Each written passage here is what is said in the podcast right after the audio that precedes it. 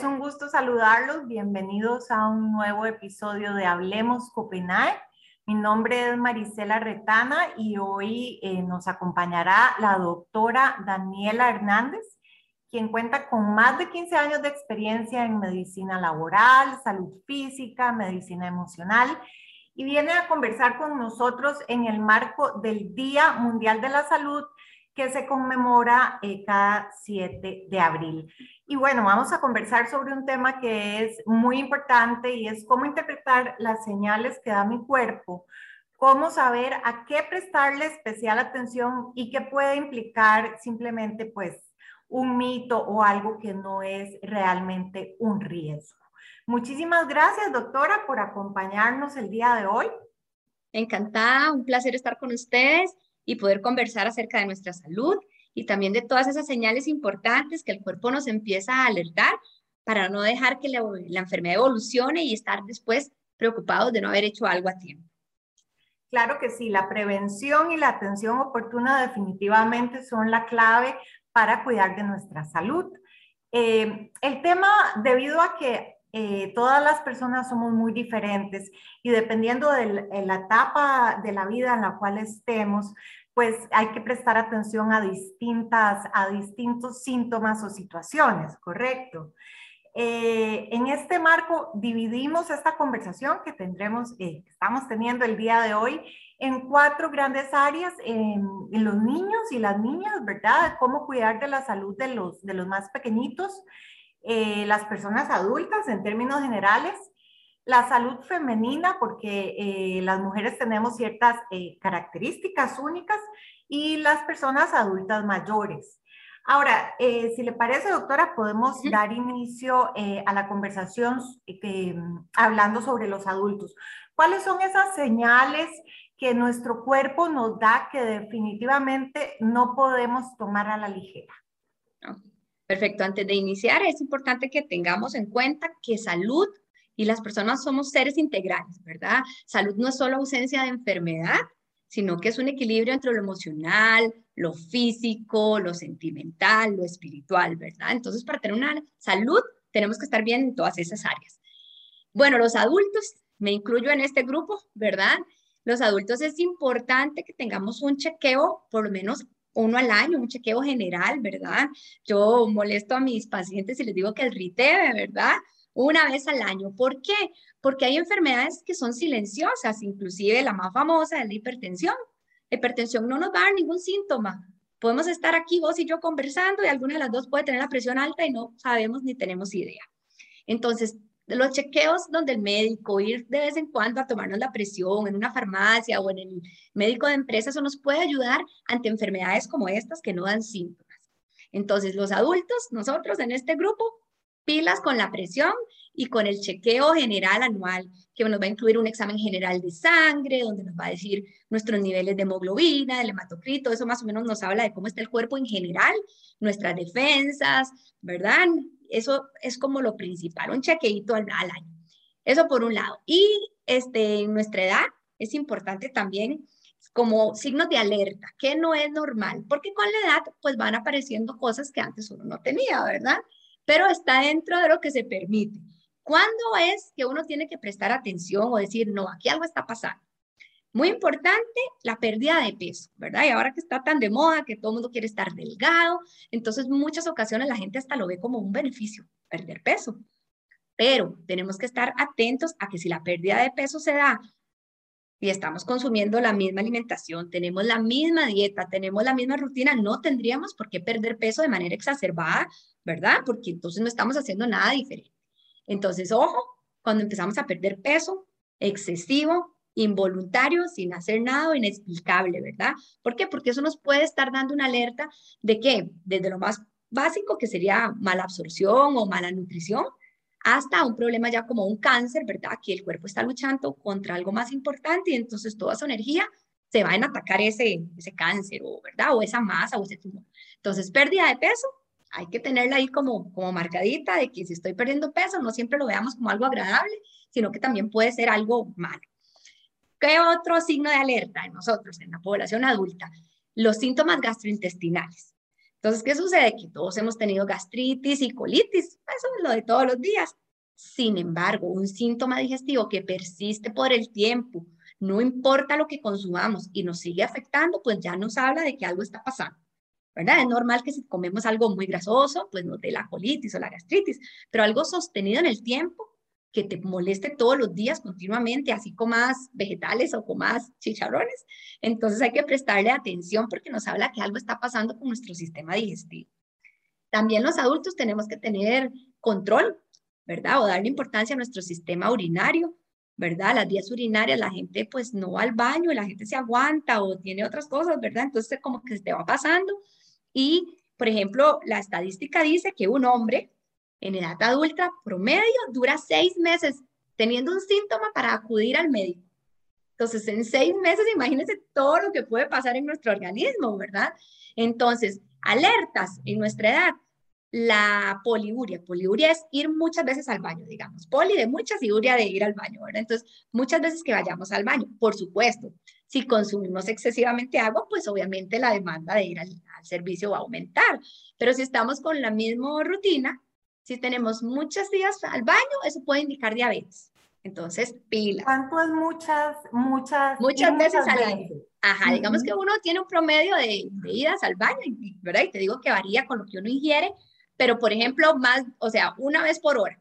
Entonces, estaríamos hablando de, en promedio, si estamos dormidas ocho horitas, digamos, 18 veces al día es muchísimo, ¿verdad? Entonces, si como que uno vaya cada hora al baño, pues mm, eso se llama poliuria, ¿ok? Entonces nos puede estar hablando de, este, de, una diabetes descompensada, ¿verdad? O de una intolerancia a los carbohidratos. También es importante que tengamos presente que no toda, todo malestar este, a nivel urinario va a significar una infección, ¿verdad? Tampoco, ¿verdad? Tenemos que hacer como un equilibrio entre la alerta y lo que es normal o aceptable, ¿verdad? Este, es importante eso del consumo de líquido y de hacer una rutina. La vejiga es un músculo, entonces es como una bolsita y se va a estirar a lo que nosotros le pongamos. Entonces, si no vas al baño en todo el día, ya se viene haciendo grande. Y ahí también pilas porque entonces a mayor tamaño, mayor almacenamiento de orina y entonces van a haber proliferación de bacterias que nos pueden traer otras consecuencias. Y en los adultos algo importante y que ha estado como muy de moda o, ¿verdad? La gente tal vez ahorita estaba detectando más problemas a nivel de tiroides. ¿Ok? Entonces es importante también que uno lo tiene así como, ¿verdad? Como la tiroides no es como de moda, no, no es muy frecuente.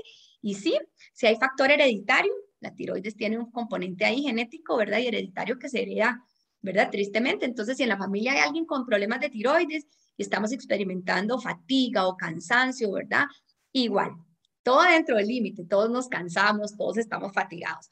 Pero si es algo ya que, ¿verdad? Vos te levantás en la mañana y decís, vengo de dormir, dormí bien, y estoy cansada, estoy en verdad, quiero ir a la casa, tengo frío, tengo pereza, desánimo, así como pilas bajas, también hay que prestarle atención porque puede ser problemas de tiroides. Eso en los adultos. Claro que sí. Y ahora, un tema muy importante, doctora, las mujeres, por nuestra carga hormonal, por nuestras características, este, pues tenemos eh, ciertas eh, temas eh, a los cuales debemos prestarles especial atención. ¿Cuáles son esas, esos síntomas que tenemos que estar, como dice usted, con las antenitas bien, bien afinadas? Con las pilas puestas. Bueno, nosotras las mujeres, aparte de, ¿verdad? Toda la carga emocional extra que tenemos y a nivel hormonal, ¿verdad? También tenemos cargas emocionales y eso también nos repercute a nivel hormonal, ¿verdad? Entonces nosotras sí tenemos como ciertas alertas que tenemos que estar pilas. ¿Verdad? Nosotras, las mujeres, bueno, las mujeres en edad fértil, sí tienen que prestar atención, ¿verdad? A la menstruación, que sea un ciclo regular, que sea un ciclo, ¿verdad? Estable, que no sean hemorragias excesivas, ¿verdad? Y que más o menos sea un ciclo estable, por decirlo así. Debemos prestar atención a nuestras mamas, ¿verdad? Que es como el principal problema que tenemos las mujeres. El cáncer de mama tristemente tiene cifras muy altas y el cáncer de cervix también. Y vuelvo a lo mismo, porque no es lo mismo detectar un cáncer en etapa temprana que cuando ya está más avanzadito, ¿verdad? El abordaje, el tratamiento y las repercusiones van a ser diferentes. Entonces, prestar atención, yo de verdad les digo, chiquillas, ¿es horrible el examen? Claro, sí, pues a nadie le gusta, ¿verdad? Pero una vez al año tenemos que ir a hacernos el Papa Nicolau y la mamografía si, estamos, si somos mayores de 40 y si no, un ultrasonido de mamas. Una vez al año. Hay médicos que lo ponen cada dos años inclusive en nuestra área de verdad, en nuestro servicio de salud, lo tienen estipulado cada, cada dos años, pero si usted pudiera hacerle el esfuerzo de hacérselo cada año, sería mucho mejor. No es lo mismo un tumor que lleva un año o seis meses de haberse desarrollado a uno que ya tiene dos años, ¿verdad? Entonces, prestar atención a eso. Las mujeres tenemos que prestar atención a nuestras mamas. Cuando nos estamos bañando, suena súper trillado que el autoexamen y que, que se conozca, pero es cierto, debemos conocernos. Con el jabón queda súper fácil examinarse porque resbala, entonces uno dice, ay, esto yo no lo tenía. Igual, volvemos al punto, no toda pelotita que te toques va a ser un cáncer, gracias a Dios que no, ¿verdad? Hay quistes, hay nódulos que son frecuentes, porque también responden a carga hormonal, pero sí tener atención en los cambios de nuestra mama. Y ante la duda, mejor consultar, es mejor pecar de estresada que luego llevarse una sorpresa. Entonces, cambios en la piel, muy importante, cambios en la piel de la mama, que la piel se te vea como hundidita o como un morete. En, medicina se dice equimosis, pero bueno, un moretito que no, sal, que no sane, ¿verdad? Porque los moretes tienen como su, su tiempo. Entonces, si te ves una manchita que no se quita, que está durando más, puede ser un signo de alerta de un cáncer de mama, entonces pilas en eso. Este, las mujeres, los sangrados, ¿verdad? Hay mujeres que, que piensan que toda ausencia de menstruación es embarazo. No, no es cierto, ¿verdad? Hay muchas enfermedades o patologías que hacen que no haya menstruación y no, ¿verdad? O no un embarazo. En esos casos, pues uno dice, hubiera preferido un embarazo que un tumor de ovario o cosas así, ¿verdad? Que hacen que la menstruación no sea regular. Entonces, también controlar que las menstruaciones sean regulares que nuestro ciclo esté dentro de lo normal, ¿verdad? Que son cada 28 días, un sangrado de 5 días, no un sangrado excesivo, tampoco porque podemos caer en anemia o en otras enfermedades, ¿verdad? Entonces llevar como ese control, las mamas, los sangrados, es muy importante también en las mamas, se me olvidaba, si no estamos dando lactancia y si no estamos embarazadas, por nuestro pezón no debe salir nada, nada, nada. En el momento que haya secreción de líquido, no importa si es clarito, si es blanquito, tenemos que examinarnos. Hay un tumor que se está viendo bastante ahorita que se llama prolactinoma. Es un tumor que produce prolactina, que es la hormona de la lactancia. Entonces las personas creen que, ay, me salió como lechita. No, si usted no está embarazada y no está lactando, no tiene que haber lechita, porque no tiene que haber hormona, ¿verdad? Entonces, pilas por ese lado también. Y en las mujeres algo muy importante son las infecciones vaginales. ¿verdad? No toda infección vaginal es una enfermedad de transmisión sexual, ¿verdad? Si no habría 100 mil divorcios, ¿verdad? Y, no todo lo que nos pasa a nivel vaginal tiene que ver con, con, con, sexo, ¿verdad? O con relaciones sexuales. Hay enfermedades o infecciones que se nos, este, se nos inician por bacterias que viven con nosotros, simplemente que aprovechan la oportunidad, que estemos vulnerables o vajillas de defensas, ¿verdad? O inclusive emocionalmente inestables y ellas se van a aprovechar y van a causar una infección sin ser algo grave. Entonces también pilas con, con las infeccioncitas vaginales, no todas son, son por relaciones sexuales, a veces son bacterias buenas que conviven con nosotros, pero que simplemente proliferan y causan una alteración.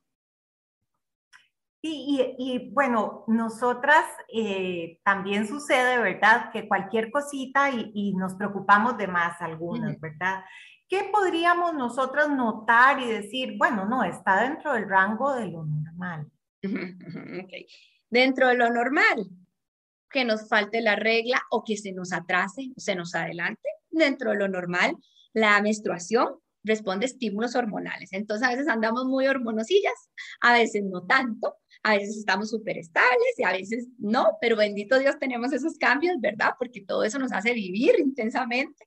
Entonces, dentro de lo normal, aceptable, pues que se te atrase un poquito o que este mes me vino un montón de menstruación y el otro mes no tanto. Eso está aceptable, ¿ok?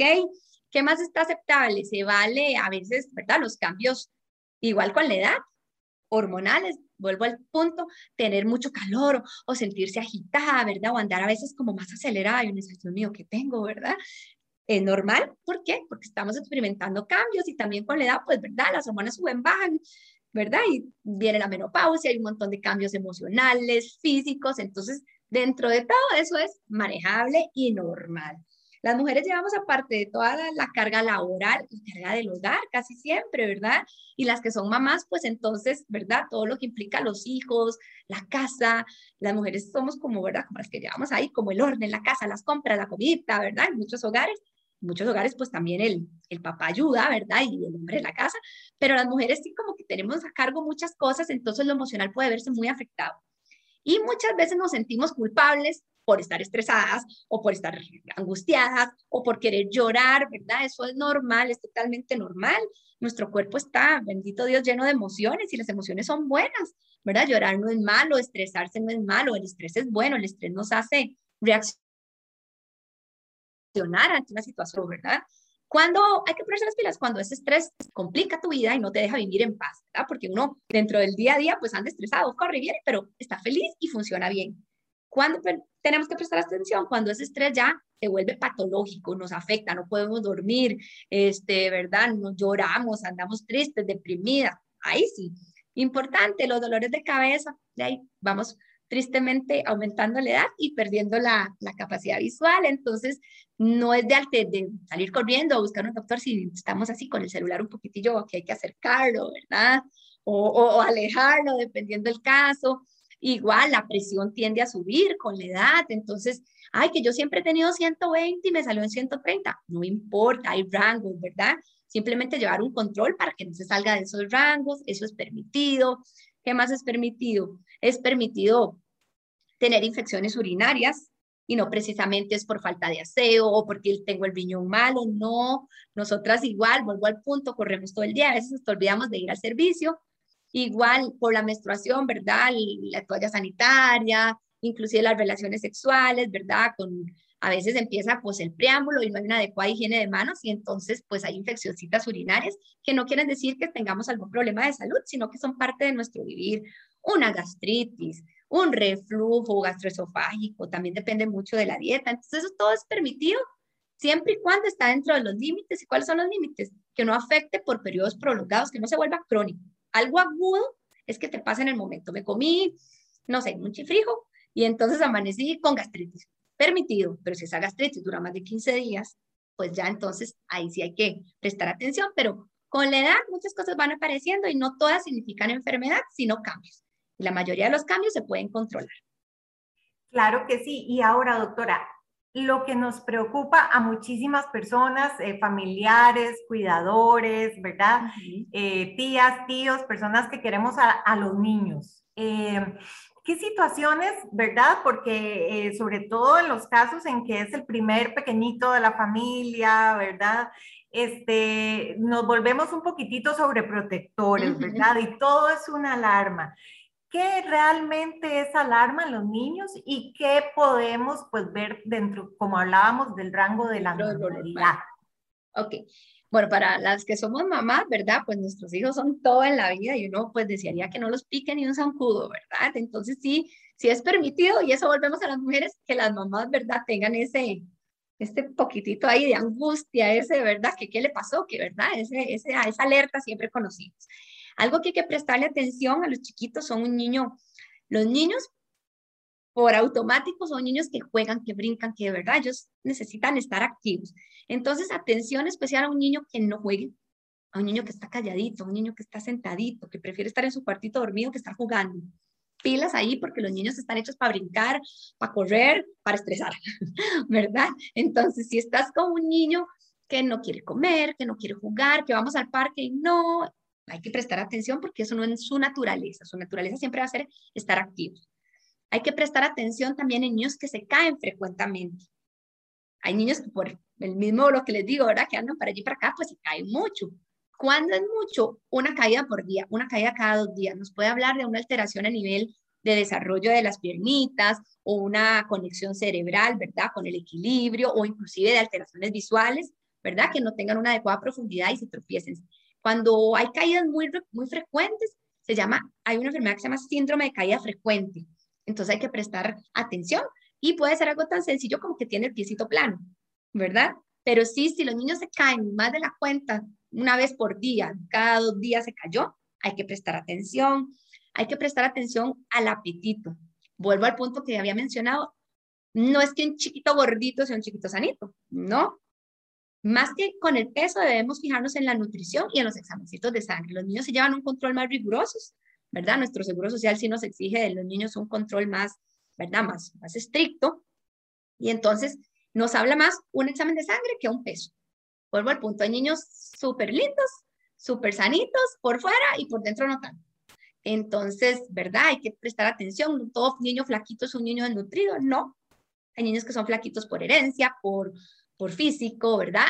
Y hay niños que son delgaditos por falta de nutrientes, ¿verdad? O por mala absorción. Igual las mamás a veces se sienten culpables que el chiquito no come, o qué raro, come muy bien, pero es flaquito, ¿verdad? Y tristemente se nos juzga. Y a veces es por problemas de mala absorción, ¿verdad? Otro de intolerancias. Entonces el niño puede comer muy bien, pero no absorbe, ¿verdad? Entonces ahí también pilas en, más que un peso y, de manera estética, sino cómo está ese niño por dentro, ¿verdad? El típico, doctora, el, típico comentario de la abuelita, ese chiquito está muy delgadito y el chiquito come bien, el chiquito está ¿Y qué vas a exámenes.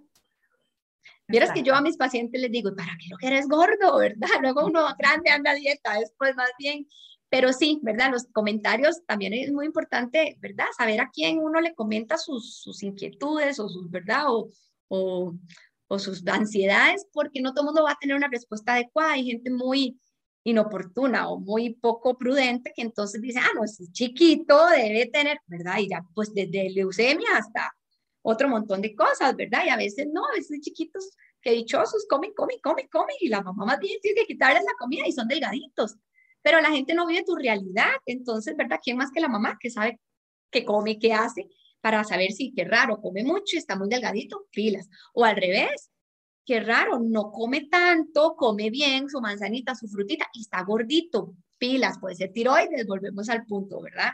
Entonces, sí, la mamá, las mamás tenemos un cierto sentido que unos dicen, mm, algo está pasando. Pero más que el peso y lo físico es el examencito. Los examencitos nos hablan, nuestro cuerpo habla. Esas son las señales. ¿ok? Entonces también pilas con eso.